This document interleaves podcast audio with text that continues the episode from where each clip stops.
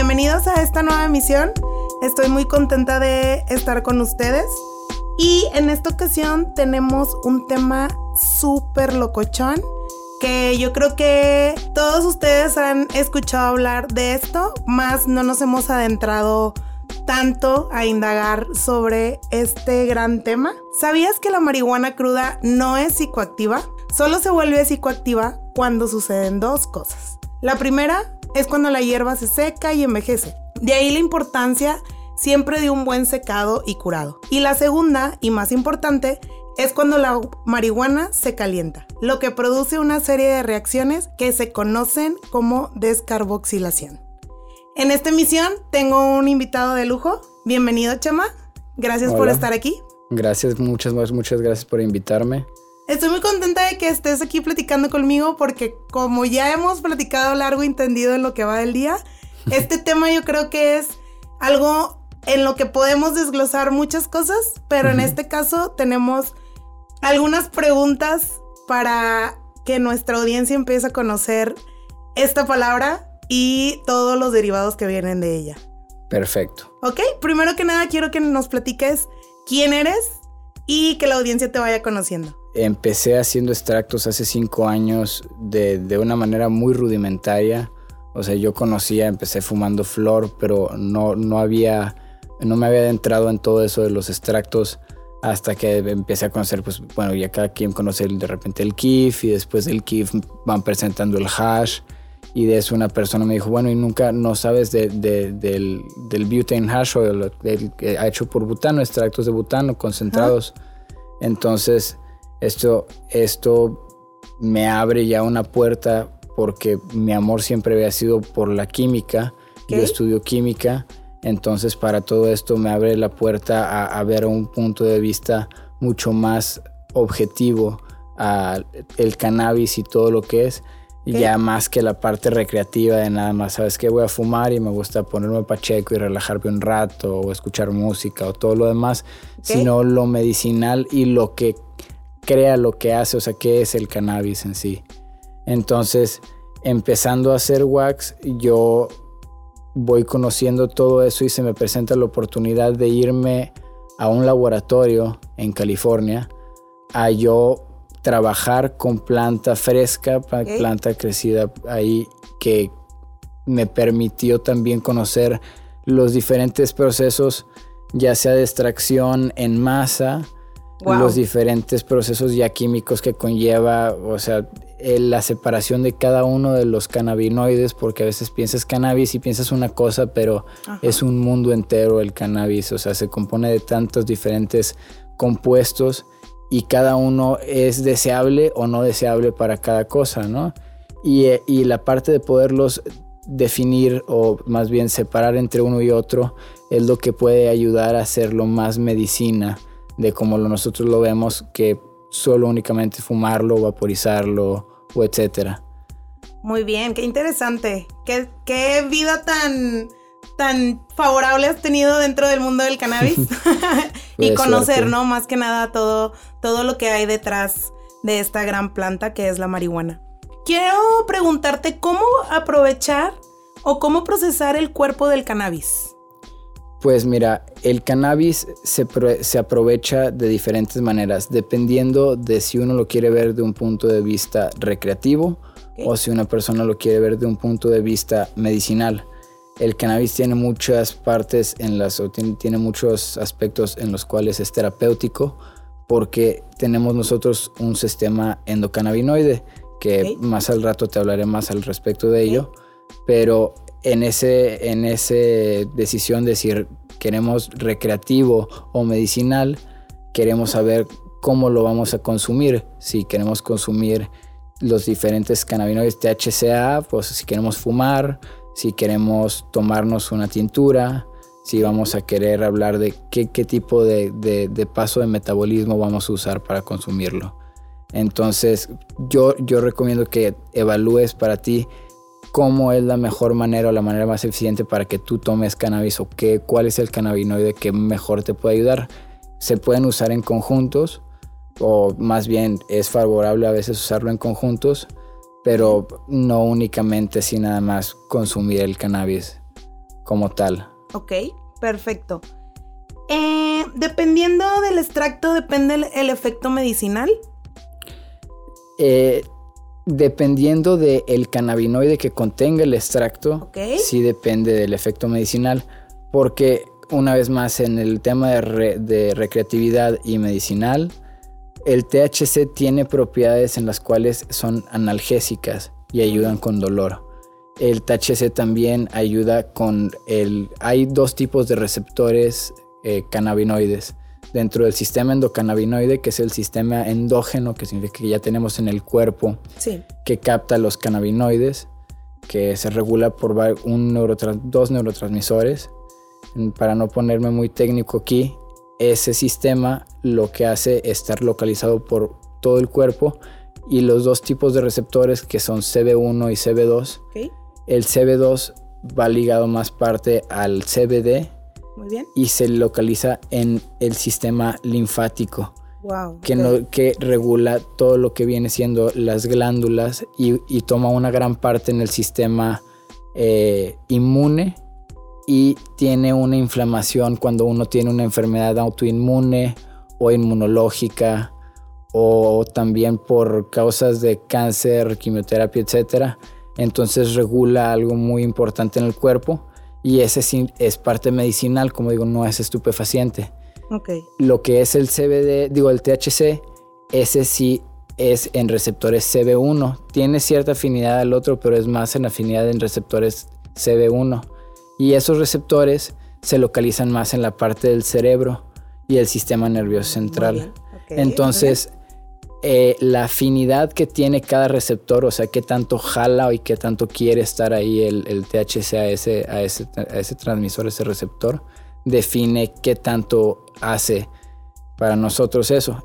Hay una gran afinidad en los, en los receptores endocannabinoides de lo que viene siendo el hipotálamo, que es el que se encarga de la memoria también a corto plazo, por lo cual cuando uno fuma se genera una apoptosis, una muerte celular en el hipotálamo y se nos olvidan las cosas de dónde dejé las llaves. Ya, o porque y en mi celular sí lo traigo conmigo. Otra cosa interesante es que el hipotálamo es eh, de las partes o la única parte del cerebro, disculpa si hay más, no recuerdo bien, que puede generar, tiene la habilidad de la neurogénesis, que es generar más neuronas. Okay. Entonces la gente cuando dices, bueno, dejé de fumar los breaks de tolerancia, de voy a dejar de fumar un mes, dos meses, tres meses, un año, recuperas, y hasta cierto nivel también, recuperas la habilidad de todas las neuronas que pudieron haber fallecido ahí de por que haber, apoptosis por haber fumado. Pero también otra parte es el globo pálido, tiene muy, mucha afinidad al THC y al THC1 y al, CB, digo, al CB1 y al CB2. Y el globo pálido se encarga de movimientos involuntarios y espasmos para la gente con, con Alzheimer y ciertos, eh, ciertos tipos de síndromes dopamínicos. Les ayuda muchísimo a controlar ese tipo de espasmos o neuralgias para personas con, con eh, esclerosis múltiple. Todo lo que viene siendo inflamación lo regula también los, nódulos linfáticos, entonces ayuda en general con el cuerpo y cosas que no tenemos todavía una explicación 100% a por qué el cuerpo produce esa inflamación, detecta un problema, aun y cuando muchas veces no lo hay. Entonces son enfermedades crónicas, no, no tienen curación, pero el, eh, el cannabis puede actuar como un tratamiento, como una medicina, y ya viene esa parte de, pues vamos a decir, lo vamos a separar de medicina o de recreativo y que de carboxilar no a fuerzas significa hacerlo totalmente recreativo. A veces una persona necesita la parte analgésica del THC, esa parte, esa parte de estar un poquito más adormecido o, para ayudar a, descansar que, que, da más el THC que el CBD. Que aquí viene un poco el tema de cómo las temperaturas al calentar el cannabis empiezan a obtener propiedades o bajar sus propiedades de THC o, CBD?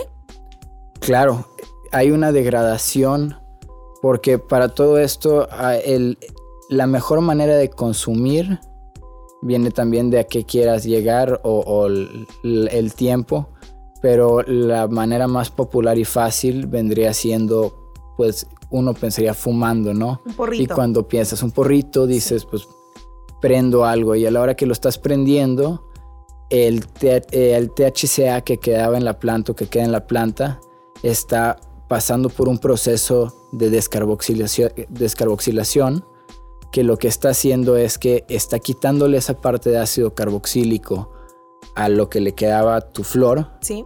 y permite el cruce entre la barrera sangre-cerebro haciéndolo psicoactivo para ti.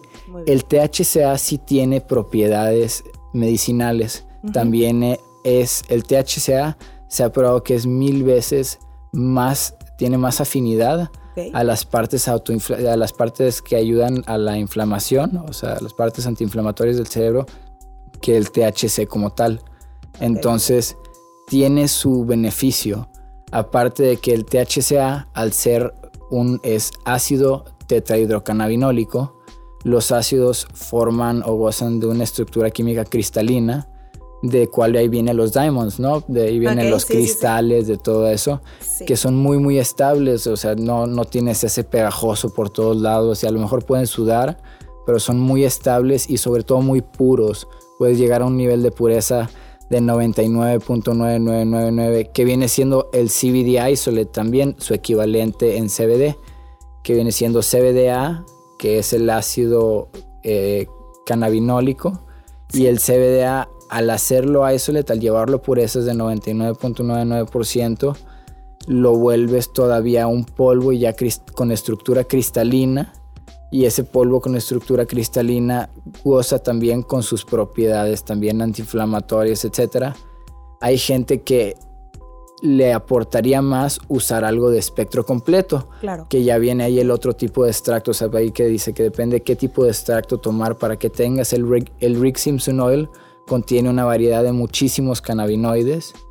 Aparte de los tres principales, los tres que es el THCA, CB, CBA y lo que sí viene siendo el CBGA, que el CBGA es la, es la madre de todos los eh, cannabinoides.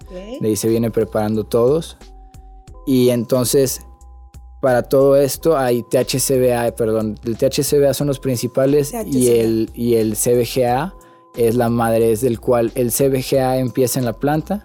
Por parte de un proceso de enzimas se, hace THCA, se separa en THCA, CBDA y THCBA, que es tetrahidrocannabivarina. Y ya cada uno de ellos tiene también su degradación según el calor. Te fumas tu porrito, sigues fumando tu porrito y eso genera combustión, una pirólisis que destruye una parte de tus cannabinoides. Pero si tú vaporizas, lo que estás haciendo es que estás decarboxilando y aprovechando de una manera más eficiente tus cannabinoides. Entonces hay maneras. En este caso, vaporizar, eh, podemos incluir lo que viene siendo el wax. El wax, la manera más aprovechable de utilizarlo, la manera correcta, vamos a decirlo, es vaporizándose. Muy bien. Y tiene un punto de vaporización que en una electricidad a menor presión se vaporiza a menor temperatura, a mayor presión, eh, menos. Entonces te puedes dar lo que son los low temp dabs, que es un dab a temperatura desde 160 grados centígrados hasta 220 grados centígrados.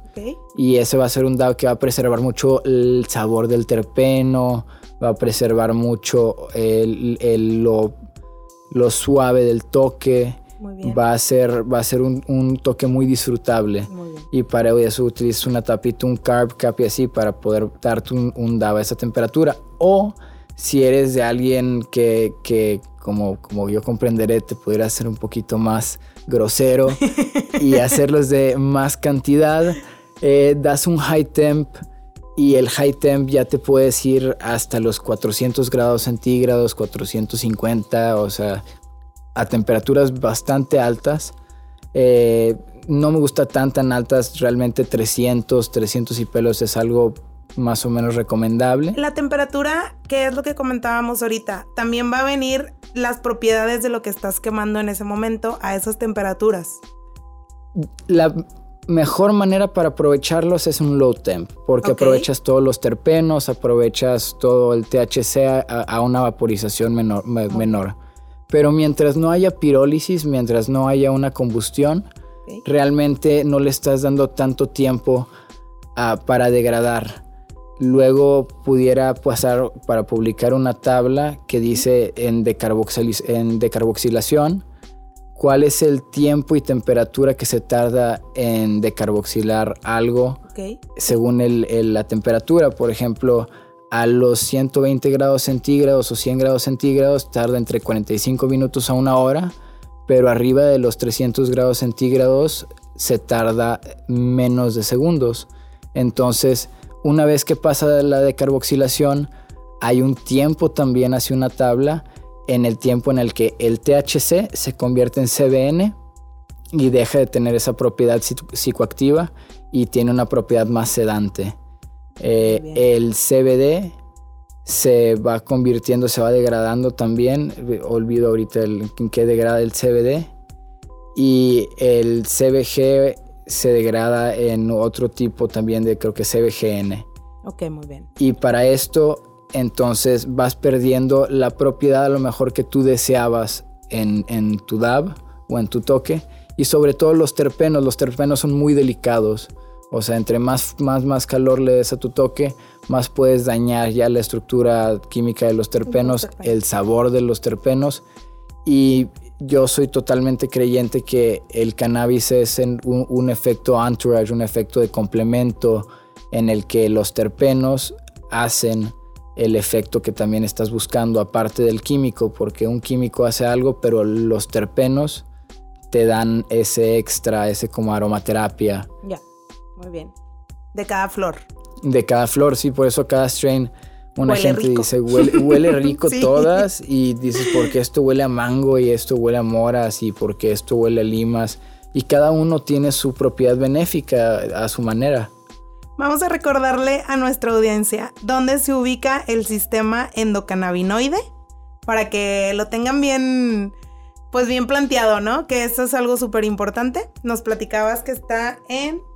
Están en los nódulos linfáticos, que los nódulos linfáticos se encuentran por los riñones y de ahí expanden a, a todo el cuerpo, o sea, tienes tienes glándulas aquí debajo de, las orejas, aquí por la mandíbula atrás, que cuando te enfermas se inflaman un chorro. Es inflamación, el THC, digo el CBD y el THC también, pero sobre todo el CBD ayudan mucho a, desinflamar. Y son, son, acostumbran a inflamarse mucho en gente con enfermedades crónicas y enfermedades que toman medicamentos que son muy difíciles y pesados para el sistema digestivo, para los riñones, para el hígado. Entonces, pues es un buen suplemento porque aparte se encarga el sistema inmune y en todo alrededor del cerebro, en todo, desde el cuerpo liso hasta el cuerpo rugoso, el globo pálido tiene muchísima afinidad, que es el de los espasmos.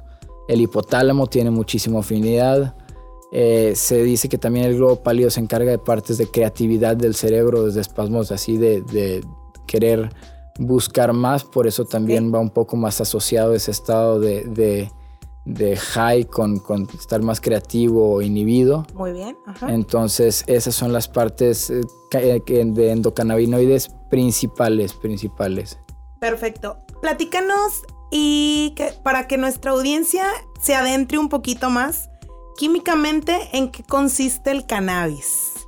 Esta pregunta está súper, súper, súper chida porque creo que a los primerizos dentro del mundo del cannabis esto va a ser una respuesta que les va a ayudar a ir conociendo tanto esta gran planta que es la marihuana y todo lo que viene detrás de ella.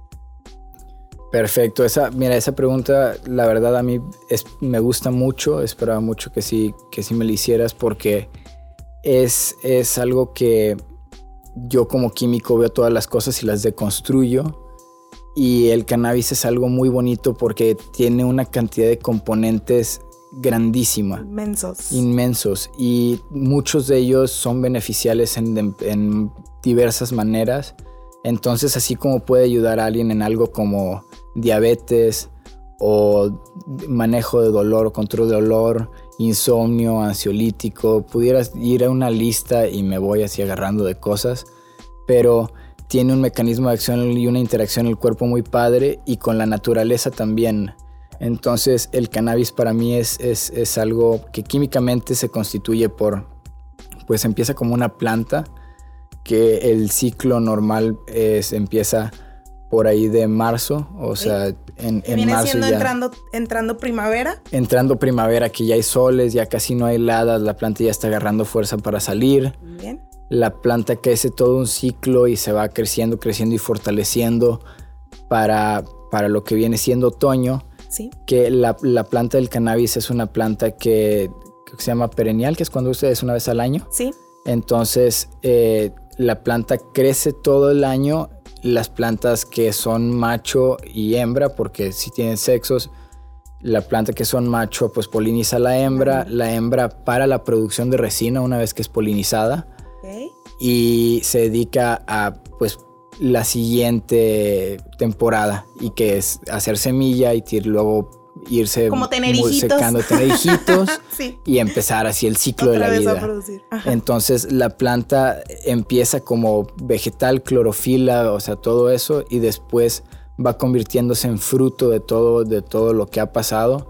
Y si la cuidas y no la polinizas y buscas su mayor aprovechamiento de resina, que dentro de la resina y los tricomas, que si hablamos de cómo está hecho una, una flor, eh, todo el recubrimiento de tricomas lo hace para protegerse en el otoño, pero entre más saludable esté, mejor los hace y hace lo que es el capitate stock, que viene siendo como un tubo que está unido a la planta y luego la, la cabeza, el bulbo del tricoma. Que en el bulbo del tricoma es súper, súper delicado. Apenas tocarlo con un dedo lo rompe y se, se vacía parte de la resina y el terpeno. Wow. Por eso es tan rápido quedan pegajosas las manos con muy buena, con muy buena flor. Muy buena flor. Ajá. Y todo eso contiene adentro todos los terpenos aromáticos que, como dijimos ahorita, ¿cómo puede ser que hay mango kush o blueberry kush o de repente cheetah piss o... eh, Todos esos sabores e- y extraños y no, cookies, Ajá. orange, eh, purple, eh, todo lo que puedes encontrar en el mercado de las cepas, ¿no? Ándale, o sea, desde frutales hasta cosas raras así de que quesos, Sí, hasta también de repente, no sé, dulce, o sea, un dulce que, que te comprarías en un Oxxo o algo así, dice cereza artificial que no, no, no, no te imaginas. Y en los extractos, lo que uno hace también es, es eso, ¿no? Tomas toda esa, por eso empezaba con la palabra resina. ok. Y yo digo, tú tomas de esa, de esa flor tan bonita que, que dependiendo del cuidado que le diste, y hay dos maneras, o sea, puedes curarla o puedes conservar la resina lo más rápido que puedas, que es el live resin, Ok. que la resina viva es una vez que la planta todavía no corta su proceso, su biosíntesis de resina, apenas la cortas y la metes a congelar para preservar todo, preservar terpenos, preservar THCA, preservar todo lo demás. La otra es, pero si, si a la hora que la cortas haces eso y quieres fumar, pues no puedes por el contenido de agua, ¿no? Entonces lo que se hace es, pues haces un extracto, le extraes ya todo y puedes preservar, haces los diamonds. Entre más THCA tenga también el, si quieres hacer un tipo de wax como shatter, pues se hace más quebradizón y puedes preservar mucho mejor los terpenos porque todo lo trabajas a una temperatura muy muy baja. Muy bien. Eliminas, ¿qué es una planta de cannabis? Clorofila, es la celulosa y lo que le hace la planta, la resina, terpenos y grasas. Entonces, a la hora de hacer live resin, tú eliminas las grasas porque las haces a una temperatura muy muy baja.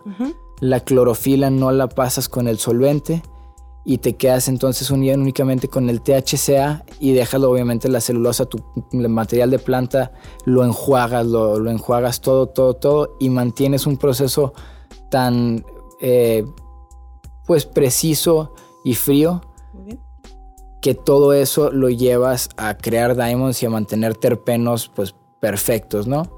Y la otra manera es pues curas tu flor y vas dejando que todo eso se mantenga dentro de la flor de una manera en la que crea como una capa protectora y eso ya hace que la flor no pierda ese olor, o sea, que mantenga la cantidad correcta de humedad porque los terpenos son solventes, se van, es lo primero, primero que se evapora al aire. Hay que tener mucho cuidado cuando descarboxilan. Lo primero que pasa cuando lo sacan del horno y, toma oxígeno es que empieza a perder THCA. Y pues más que THCA, cuando decarboxilaste el THCA ya lo volviste todo THC. Pero lo que pasa más que nada es hay que tener cuidado con la temperatura para tu THC, no volverlo CBN más que nada, para no... Por, el oxígeno que va a agarrar. El oxígeno y la temperatura. La, oxidación o, la degradación va, ligada así proporcionalmente a esas dos. Oxígeno y temperatura. Por eso tu, flor, la mejor manera de guardarla es un lugar así oscuro a una temperatura fresca, 25 grados, sí, en un bote a prueba de aire. Y así mantienes la temperatura a la que tú, digo, la, humedad a la que la quisiste y todo así. Ahorita que tocabas el tema del el tiempo de cultivo, eh, estábamos hablando del tiempo de cultivo en exterior, creciendo una planta totalmente a la luz del sol. Claro. ¿Estamos de acuerdo? Sí. Para que la gente también entienda ese proceso de los nueve meses, porque sabemos que hay cultivos indoor que ya son un poquito más alterados para el proceso del crecimiento. Bueno, una planta empieza a cambiar, eh, o sea, empieza a prepararse para, otoño o la parte del año que sea, según cómo va el clima y cómo se está moviendo el sol, la cantidad de luz. Ok, sí. Entonces, para todo esto, el cannabis en primavera empieza con de entre 17, 18, 17, 18 horas de luz diarias y 6 horas de noche nada más. Aproximadamente.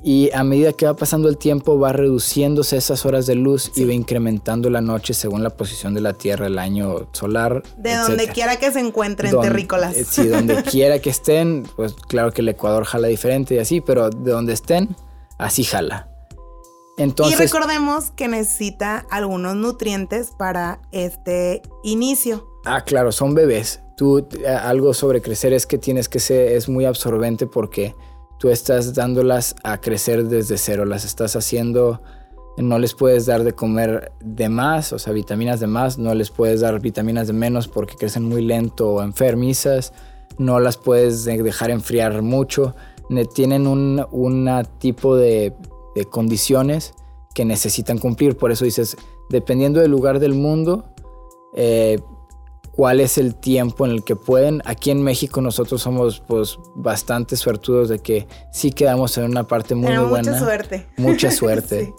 por, por eso tenemos muchas muchas cosas que son endémicas de aquí. La marihuana, hay marihuana endémica, aquí muchas sativas, que luego me gustaría también hablar del índico sativo, pero aquí el proceso de la, marihuana es, pues la plantas en marzo, México sí está dentro del área que de, marzo empieza a crecer y así, si no hay heladas por todo esto del cambio climático, bla, se mantiene. O temporadas de lluvias, porque acuérdense que la humedad afecta bastante al crecimiento de la planta si no la controlamos en las temperaturas que lo necesitamos o los grados de humedad que necesitamos. Exactamente, esas condiciones que hablábamos que le gustan a la planta, que la hacen acá de que eh, pues ir creciendo. Ir creciendo fuerte. Fuerte. Que por ahí nos enseñabas unas fotos de unos troncotes enormes. Ya realmente siento que California lo tiene a una ciencia. Es, es, es, es, ellos ya lo han hecho, se me hace que tanto tiempo y tanto que por eso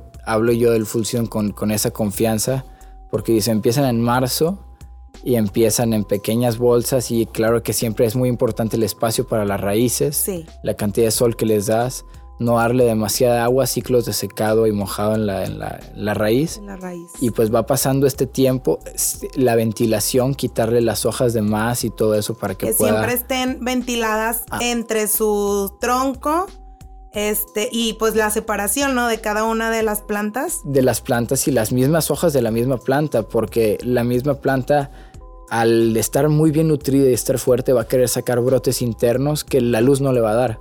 Entonces, a veces, no a veces, lo mejor que pasa es quitar esos brotes y mantener un canopy, mantener abierta un, un, área en donde el sol y la luz le va a pegar y lo que está muy adentro de la planta eh, pues ya de plano cortarlo para no quitarle energía. Y ya eso, el tamaño del tronco y bueno, claro que hacíamos tés y compostas y una serie de nutrientes, todo sea orgánico y desde la tierra que escoges, etcétera. Sí. Pero para una etapa de más o menos, digamos, agosto y ya cuando estábamos cosechando en principios de octubre, sí medían tres metros y medio fácilmente. o sea, un super árbol. Un, árbol. Yo, yo, yo la primera vez que las vi jamás creí, yo me imaginaba pues el arbustito, ¿no? Sí, claro, ¿no? el, que, el que siembras en tu casa.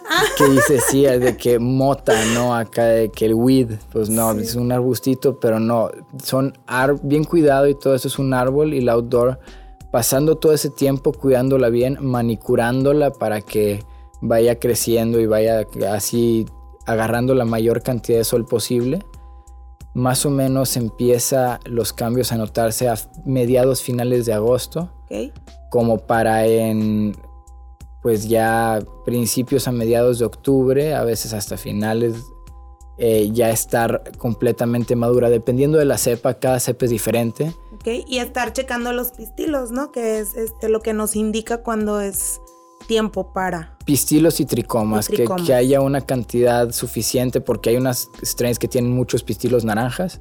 Pero puede que los tricomas todavía estén lechosos, que significa que todavía no han desarrollado bien sus, sus terpenos. Ok, muy bien. Que lo que queremos más que nada es eso, o sea, la producción de la resina. Porque los pistilos, los pistilos forman una parte importante, pero la resina dentro de eso es lo que le va a dar el aroma, y el sabor ah, y la potencia de nuestro producto. Y luego ya después de todo ese proceso, una vez que lo cortamos, ya toca ya la parte de la secada, la curada, etcétera, pero es un proceso que te digo, empieza de, bueno, de marzo hasta mediados de octubre, finales de octubre. Y también, pues uno, como, como dijiste ahorita, los cuartos, los indoors, que tú artificialmente tú dices, ya es otoño, o sea, ya te voy a dar la mitad de luz, te voy a dar dos horas de luz, dos horas de noche. Ya es hora de cambiar. Haz flor para mí. Y eso puede llegar a hacerse también en, en outdoors, en, el exterior. Muy bien. Eso lo podemos llegar a hacer con un invernadero y eso le llaman light depth, que es algo que no había, que no he escuchado mucha gente hablar de ello, porque es algo que también ha pasado desde hace mucho tiempo. Son un invernadero exterior con una lona. Muy bien. Y esa lona ah, lo puedes conectar un timer para que abra y cierre 12-12 o para que tú la cierres así manualmente, La, cubres, cubres el lugar. Entonces creas, creas un, un, blackout, creas total una boca de lobo y tú le das las 12 horas de oscuridad a la planta al tamaño que tú la quieras, en el momento que tú la quieras. La, el, como es el cannabis como tal, tú puedes meter tres ciclos anuales a, un tamaño, bueno, dependiendo de, tu tipo de cultivo, pero un tamaño razonable de tres a cuatro ciclos anuales. Vaya, qué interesante. Y de ahí pues todo lo que viene siendo el proceso de, secado, que es muy importante también cuidar en cierta humedad, eh, en cierta forma, estar en la oscuridad total, ventilando de cierta manera el cómo va corriendo el aire, ¿no? De ahí dentro de tu cuarto de secado. Y pues para que la audiencia conozca un poquito más sobre la índica y sativa dentro de los términos de la planta, de la marihuana en sí.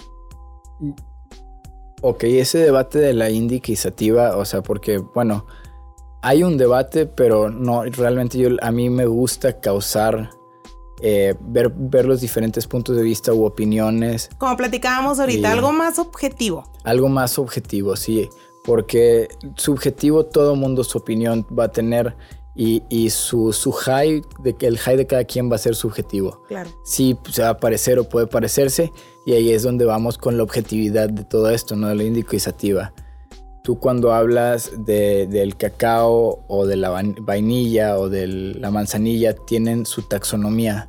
Hay muchos diferentes tipos de vainilla, hay muchos tipos diferentes de manzanilla. Entonces, ¿qué es la manzanilla? Camellia sinensis. Y luego hay también Camellia y algún otro tipo taxonómico o alguna otra familia. Entonces, con el cannabis tenemos los tres, que es Cannabis ruderalis, ¿sí? Cannabis indica y cannabis sativa.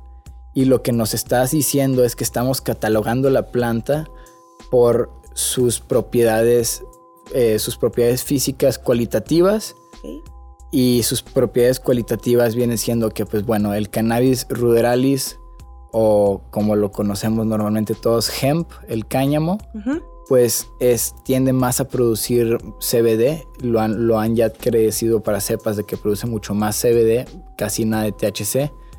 Produce unas semillas que son muy altas en proteína y, y son más fibrosos, ¿no? Tiene un muy buen uso para fibra. Muy bien. Y luego tenemos el cannabis sativa, que el cannabis sativa es lo conocemos porque es más alargado, es de, hojas y, las hojas son delgadas, y un poquito más. larguitas. También larguitas. Los bots casi nunca vienen muy rellenitos. Los bots, o sea, van abrazando lo que viene siendo el, meristema apical, el tallito, el, tallo principal, el tronco. Así es. Los palos, los, palos, que trae tu flor. Eh, y, eso es, o sea, el, algo como que dice de que es muy sativa. ¿Y qué característica también tiene la sativa? Tiene mucho más THC que CBD. La sativa usualmente y normalmente va a tener característicamente más THC que CBD. Por eso es más que para arriba. Bueno, es que es más, es un high cerebral. Es THC entrando en tu cerebro. Es una menor proporción de CBD. Entonces tu, tu high no se siente tan pesado, no es, no es corporal. ¿ok? Eh, también tiene algo de afinidad en los receptores de CB2 o también los receptores endocannabinoides que te, que te generan un poquito más eso, más, más corporal, pero es un high cerebral, el THC.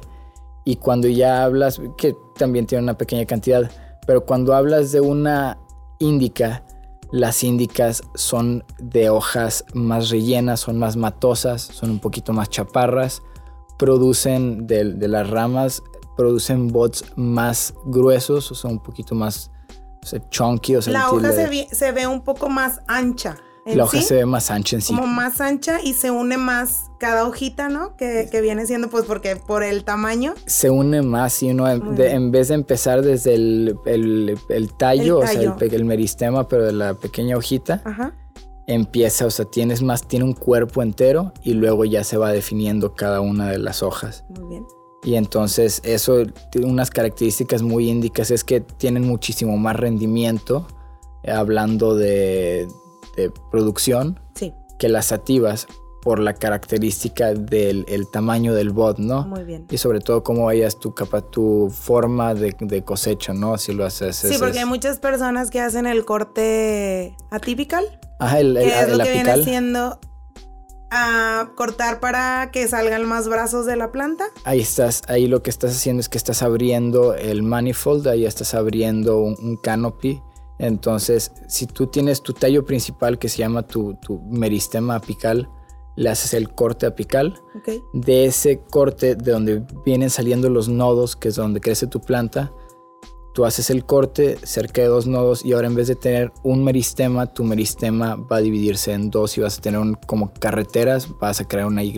He visto tantas plantas que siguen cortando, siguen cortando, siguen cortando y a hacer un arbusto con un solo tallo ese es, tu, ese es tu fin. Tu fin es poderlo hacer. Si tienes sol, si tienes luz ilimitada y, espacio ilimitado, lo que tú pretendes es poder hacer, imagínate como un pino, así todo alrededor, que le pega luz todo por los lados, podarlo por el centro, que tenga muy, muy, bonito movimiento de aire, para que todos, cada una de las ramas, como le pega muy bien el sol, o la luz más bien, que sea una rama principal, una rama saludable otra cosa que hace mucha gente es, por lo mismo por lo del espacio y que están en cosecha perpetua, es que pues mantienen un, un canopy uniforme, o sea, en vez de hacerlo como arbusto, van cortando, hacen ese corte a dos y dejan que lleguen las otras dos ramas al mismo tamaño, ah, hacen el corte y dejan que lleguen y cortan las otras para que todo parezca un tapete uniforme, un tapete así igualito, que todo le pegue el sol igual, crezca del mismo tamaño y así tienes resultados esperables, más bien tienes resultados mucho más predecibles porque una de las maneras más populares y fáciles de, hacer todo esto es no usar la semilla, sino usar un clon o un esqueje de la planta que ya hayas que enraizaste. Sí. Y eso te asegura que es igual, exacta misma genética, mismo todo, de una planta que ya tienes, o la planta que usaste más bien, que a lo mejor es un fenotipo, un, tipo de planta, porque tiene las, las cepas. Sí.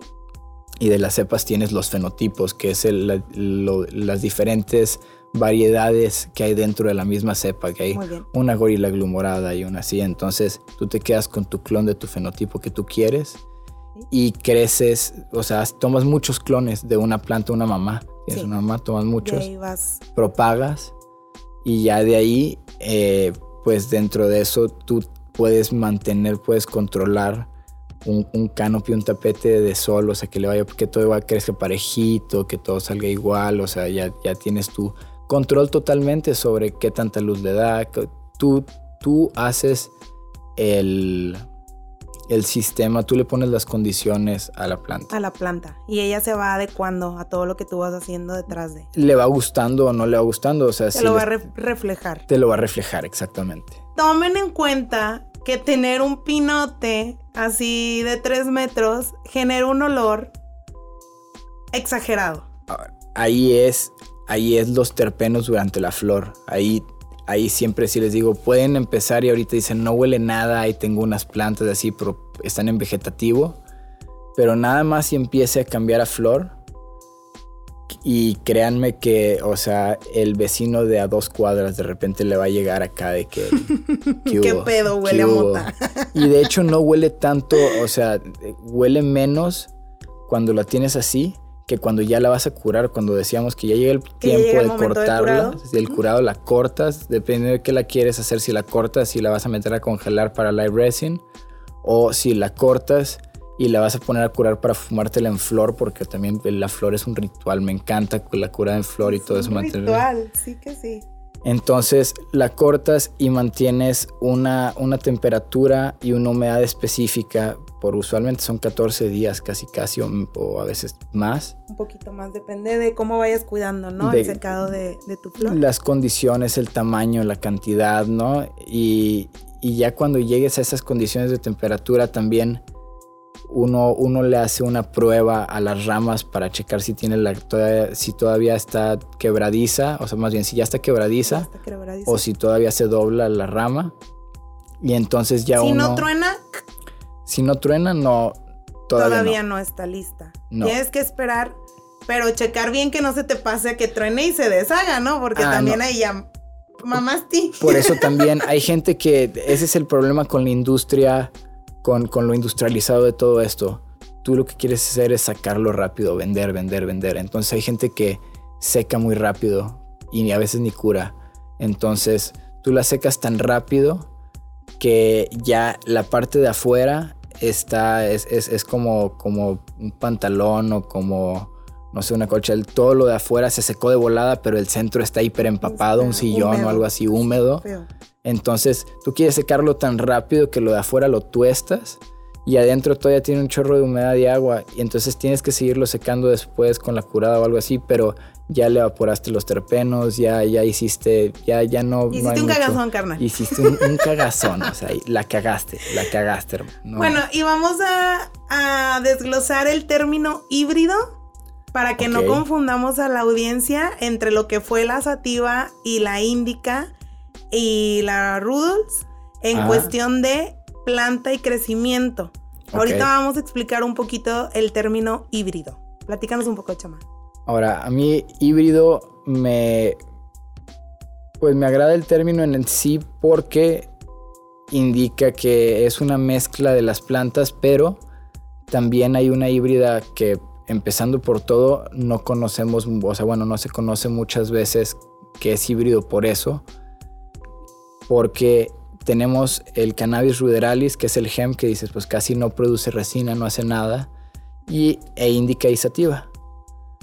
Entonces, al mezclar, al hacer una mezcla de sativa o indica con cannabis ruderalis, tú tienes la, la, la flor que es autoflor. Tú tienes la planta que es autoflor, que es una planta que no necesita un ciclo de 16 horas luz, 8 horas noche, así.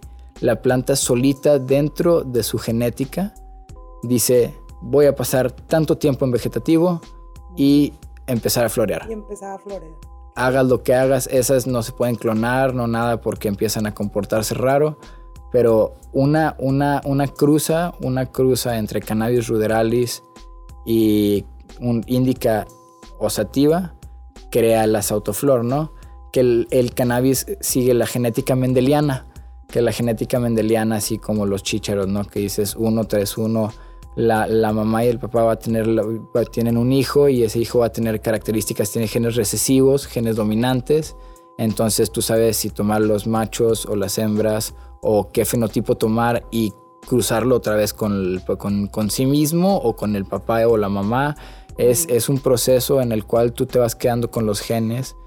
Y la primer cruza, la primera vez que cruzas una cepa, una cepa pura, tiene también lo que le llaman fuerza o dominancia eh, de, de, cross, cross dominance, algo así, que, que tiene una que tiene una fuerza, tiene un vigor, más bien vigor creo que es la palabra, que, que, es más fuerte, entonces son, son buscadas ese tipo de esquejes o esos cortes o las semillas de esas plantas.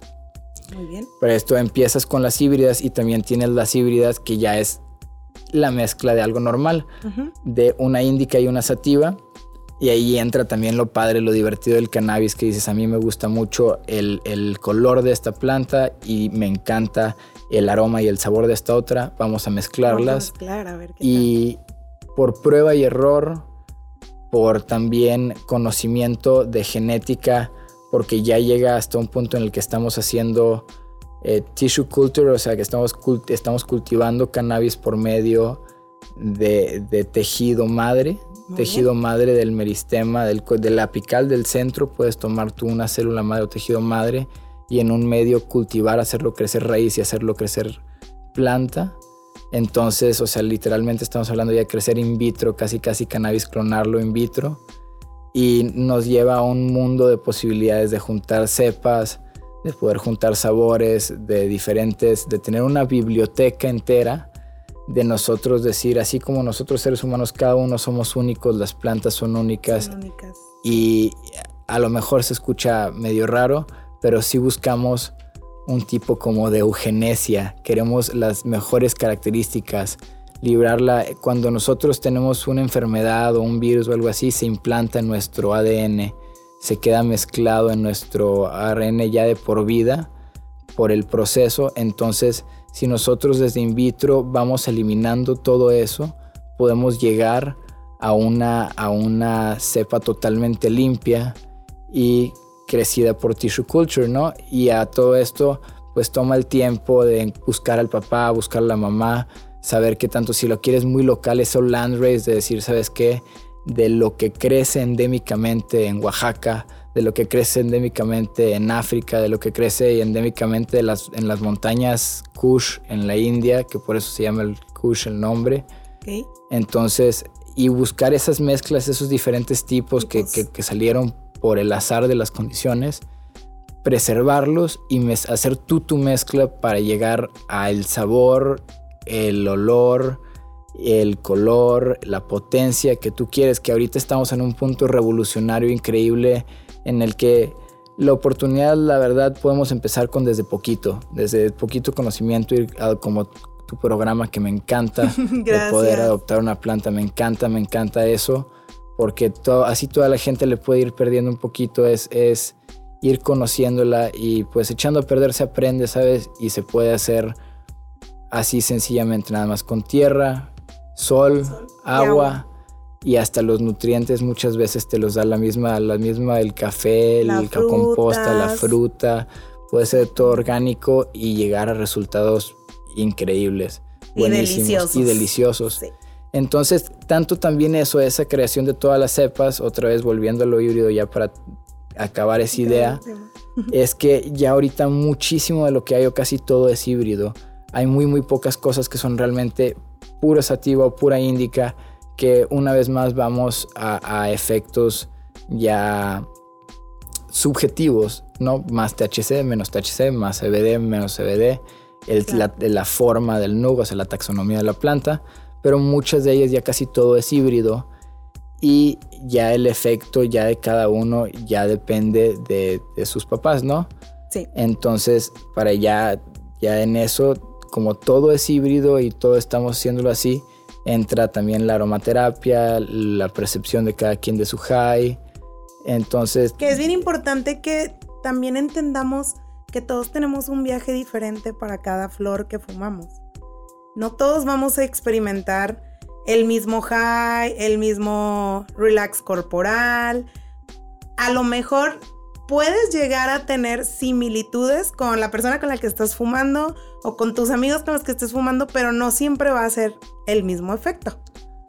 Ah, claro. O sea, tú puedes estar echándote el mismo joint con alguien y, y tu, tu misma psicología va a tomar cargo del viaje que estás experimentando, yo siento. Van a tener similitudes en cuanto a lo mejor si tienen la misma tolerancia a la potencia y todo lo demás, o, en, la cantidad de monchis que le dan en el sueño, etc. Eh, pero el, efecto del decir así de que, ¿sabes qué? Eh, me habías comentado que, te comentaron que no había, no había indica y sativa, no, realmente nada más había... Híbrida. O sea, híbrida. Sí, híbrida e índica, ¿no? Y entonces esto, yo, yo Híbrida y sativa, que era lo que como más desglosan dentro del mercado este, canábico. Ok. Que es un poquito por ahí. Porque lo que yo pienso mucho es que muchas veces me dicen, quiero algo que me dé para arriba, o algo así, o de que es que quiero, quiero, quiero, que compremos algo que, que me dé para arriba. Me dé el high. Que me, sí, sí, pero más que nada eso, así de que para arriba. Yo digo, bueno, es que para arriba, para arriba cómo, o sea, no es café, no, no, es un shot de espresso, no te estás sacando un, un llavazo, ¿sabes?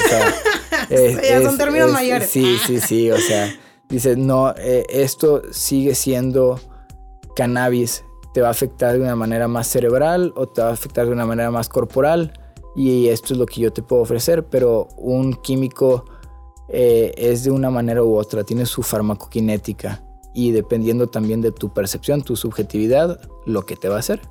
Entonces, tener un punto de vista también, más que nada, no solo tu punto de vista subjetivo, sino educarte un poquito más en para qué la quieres usar, por qué la quieres usar y en qué momentos usarla. Y eso te va a abrir todas las puertas a todos los tipos diferentes de extractos que hay, todas las maneras de consumirlo, cuánto dura cada manera por el metabolismo de cada cosa. Cada, quien y de tu organismo, claro. Y de tu organismo también, claro que sí. Que por ahí también viene un tema que este está muy interesante, donde la gente se cuestiona en los edibles si es un índico, si es un sativo.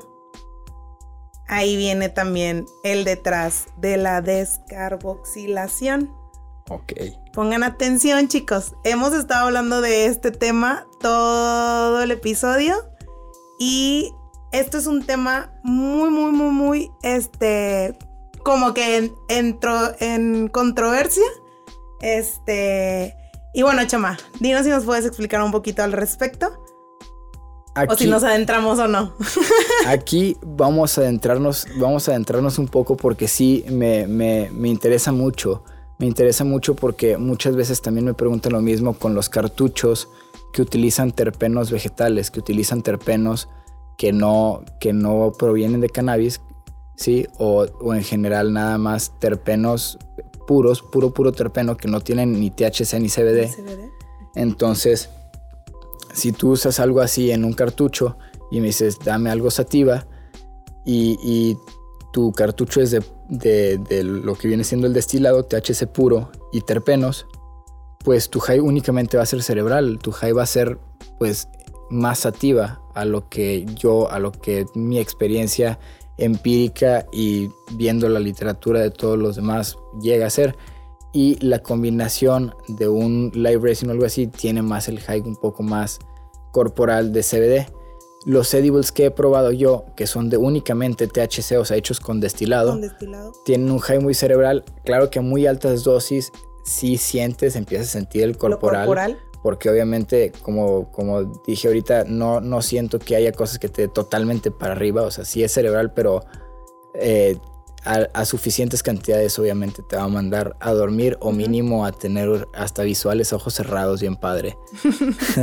que por ahí viene también el tema de la pálida. Ah. Que chicos no se excedan y menos si son primerizos por querer el efecto en dos, tres minutos. Se no, confían. Infórmense. Se confían. Se este, pregunten bien a las personas con las que van a comprar edibles, con los que van a comprar cartuchos también. O sea, pregunten también cómo es el proceso del destilado. Que por ahí, pues yo creo que en otro episodio podemos tocar este tema un poquito más adentrado. Y cómo pudiera la audiencia determinar qué es un producto de calidad, ¿no? Esto, esto viene más que nada en los cartuchos, porque lo de los edibles, sí, les digo todos, tengan paciencia, ese es mi... Ese es tu lema. mi lema, los, edibles, me enseñaron paciencia. y un buen, y un buen Los edibles y los psicólicos me enseñaron paciencia, paciencia. Y con, los, con las resinas, con los extractos, yo busco que tengan confianza y si no conocen muy bien a la persona que se los vende, que busquen que la burbuja o que la densidad del extracto no esté muy, muy aguada. Si está aguada, pregunten de que, oye, pues, es, eh, de, qué, de qué es, o sea, de, de, qué está hecho.